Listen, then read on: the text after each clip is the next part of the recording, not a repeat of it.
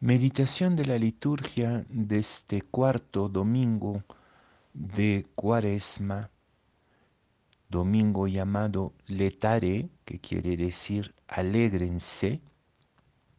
La primera lectura es del libro de Josué, capítulo 5, versículos 9a y 10 a 12. La segunda lectura sacada de la segunda carta a los Corintios, capítulo 5, versículos 17 a 21, y el Evangelio de Lucas, capítulo 15, versículos 1 a 3 y 11 a 32. En aquel tiempo solían acercarse a Jesús todos los publicanos y pecadores a escucharlo y los fariseos y los escribas murmuraban diciendo, Ese acoge a los pecadores y come con ellos. Jesús les dijo esta parábola. Un hombre tenía dos hijos. El menor de ellos dijo a su padre, Padre, dame la parte que me toca de la fortuna el padre les repartió sus bienes. No muchos días después, el hijo menor, juntando todo lo suyo, se marchó a un país lejano y ahí derrochó su fortuna viviendo perdidamente. Cuando lo había gastado todo, vino en aquella tierra un hambre terrible y empezó él a pasar necesidad. Fue entonces y se contrató con uno de los ciudadanos de aquel país que lo mandó a sus campos a guardar cerdos. Deseaba saciarse de las algarrobas que comían los cerdos, pero nadie le daba nada. Entrando en sí mismo, entonces se dijo, cuántos jornaleros de mi Padre tienen abundancia de pan, mientras yo aquí me muero de hambre. Me levantaré, me pondré en camino a donde está mi Padre y le diré, Padre, he pecado contra el cielo y contra ti. Ya no merezco llamarme hijo tuyo, trátame como a uno de tus jornaleros. Se levantó y vino a donde estaba su padre. Cuando todavía estaba lejos, su padre lo vio y se le conmovieron las entrañas, y echando a correr, se echó al cuello, se le echó al cuello y lo cubrió de besos. Su hijo le dijo, Padre, he pecado contra, tu, contra el cielo y contra ti. Ya no merezco llamarme hijo tuyo.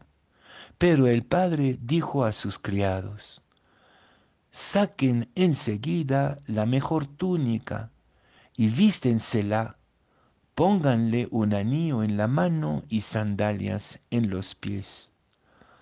Traigan el ternero cebado y sacrifíquenlo comamos y celebremos un banquete, porque este hijo mío estaba muerto y ha revivido.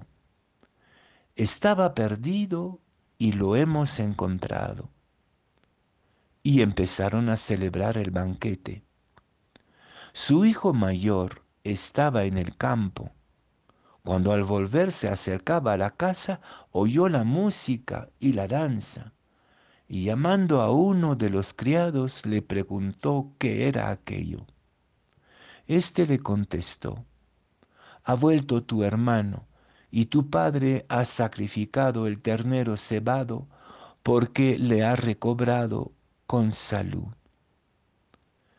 Él se indignó y no quería entrar, pero su padre salió e intentaba persuadirlo. Entonces Él respondió a su padre, mira, en tantos años como te sirve, sin desobedecer nunca una orden tuya, y a mí nunca me has dado un cabrito para tener un banquete con mis amigos. En cambio, cuando ha venido este hijo tuyo, que se ha comido tus bienes con malas mujeres, le matas el ternero cebado. El padre le dijo, Hijo, tú estás siempre conmigo y todo lo mío es tuyo. Pero era preciso celebrar un banquete y alegrarse, porque este hermano tuyo estaba muerto y ha revivido. Estaba perdido y lo hemos encontrado.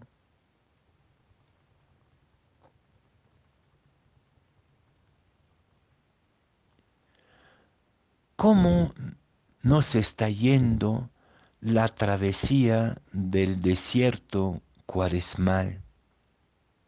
Ya son cuatro semanas de esfuerzo, trabajo sobre uno mismo, intento de cambiar cosas, y podría ser que como el pueblo en el desierto, sintamos un poco de cansancio, incluso puede ser que nos desanimemos en este combate espiritual de la cuaresma. Y entonces la iglesia como buena madre nos abre hoy día una ventanita hacia la Pascua. Nos propone un día de pura alegría. Letare, alégrense, nos dice. Ya está próxima la aurora de la Pascua, de la resurrección. La victoria está próxima. Y entonces tenemos tres lecturas de pura alegría. La primera del libro de Josué nos cuenta la entrada en tierra prometida. Ya termina el maná del desierto, este alimento sin sabor, y van a poder comer de los productos de la nueva tierra, una nueva tierra, una nueva realidad. La segunda lectura de la segunda carta a los Corintios nos habla de novedad también. Si, está, si estás en Cristo, eres una criatura nueva. Lo viejo ha pasado, ha comenzado lo nuevo, nos dice San Pablo a condición que te reconcilies con Dios y que seas tú también reconciliador en el mundo nuevo. Y después viene esta maravillosa parábola de, del Hijo Pródigo, la parábola de la alegría que brota del perdón y de la reconciliación. Pues sí, la gran pregunta que atraviesa la liturgia de hoy y que debería ser la pregunta que nos hacemos en cada momento, sobre todo cuando vemos la oscuridad terrible del mundo de hoy, es ¿qué nos da alegría? ¿Dónde está la fuente de nuestro gozo? ¿Cuál es la verdadera alegría? Y ahí la parábola del hijo pródigo o quizás mejor incluso de los dos hermanos o del Padre misericordioso nos da claves fundamentales. Lo importante para acceder al letare, a la alegría perfecta, es convertir nuestras relaciones, transformar completamente nuestras relaciones y creo que es eso la invitación de la segunda lectura de San Pablo. Reconcíliense, cambien sus relaciones. El drama del mundo viene de la perversión de nuestras relaciones, relaciones con uno mismo, relación con Dios, relación entre nosotros, relaciones también con los bienes. Y vamos a mirar esta historia, este tejido de relaciones en la parábola. El hijo pródigo es un egocéntrico de cierta manera, ¿no? Siempre dice lo mío, lo mío, lo mío, yo, yo, yo, yo, dame lo que es mío.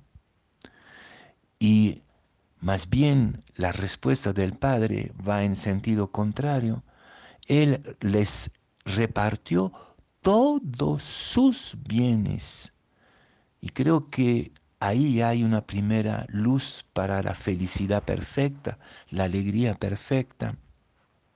Es no considerar las cosas como, como suya en el sentido individual, propio, sino como nuestro.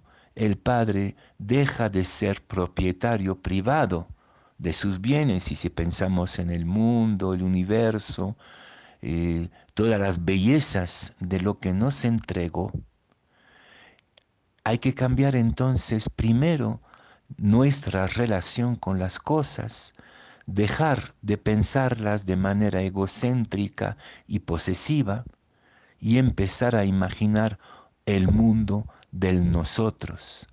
Pero eso pasa por pruebas grandes.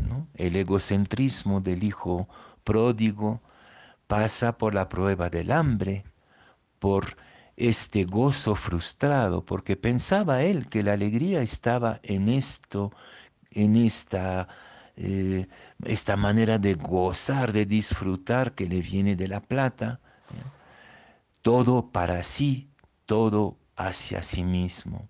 Y finalmente se encuentra con hambre, ni siquiera le dan de comer lo de los cerdos. Entonces empieza una nueva relación consigo mismo. Él se veía todo hacia afuera, la pinta, la imagen, y el hambre le devuelve a lo más íntimo transforma su relación y su imagen de sí mismo, ya no el fanfarrón, el que aparenta, sino el ser humano pobre y frágil. Y con este ser humano pobre frágil, esta nueva relación consigo mismo, emprende un camino hacia su Padre. Ahí va a haber toda una discusión interna del Hijo. Soy su hijo? ¿Soy digno de ser su hijo del Padre bueno? ¿O soy un servidor? Me voy a poner como un esclavo no más. Entonces, intenta otra, otra relación, una relación de sumisión con el Padre, porque por lo menos tendría el pan de los esclavos. Pero no, el Padre interrumpe inmediatamente esta falsa relación de sumisión de esclavitud y le organiza una fiesta fantástica, un nosotros con los bienes de todos, la fiesta de la vida. El padre se acercó a su hijo cuando todavía estaba lejos, dice la parábola. Quiere decir que todavía se imaginaba como un servidor, como un esclavo, como un sumiso. Y el padre corre para interrumpir esta ilusión y hacerlo de nuevo una relación de puro cariño y de pura gratuidad. Con el hijo mayor, normalmente tendríamos que identificarnos con él, nosotros los buenos cristianos y discípulos, pero no también ahí se equivocó en sus relaciones. Primero, él, al contrario de su, de su hermano menor, nunca se apoderó de lo que Dios le había dado. Nunca entró en el nosotros. Lo tuyo es mío, lo mío es tuyo.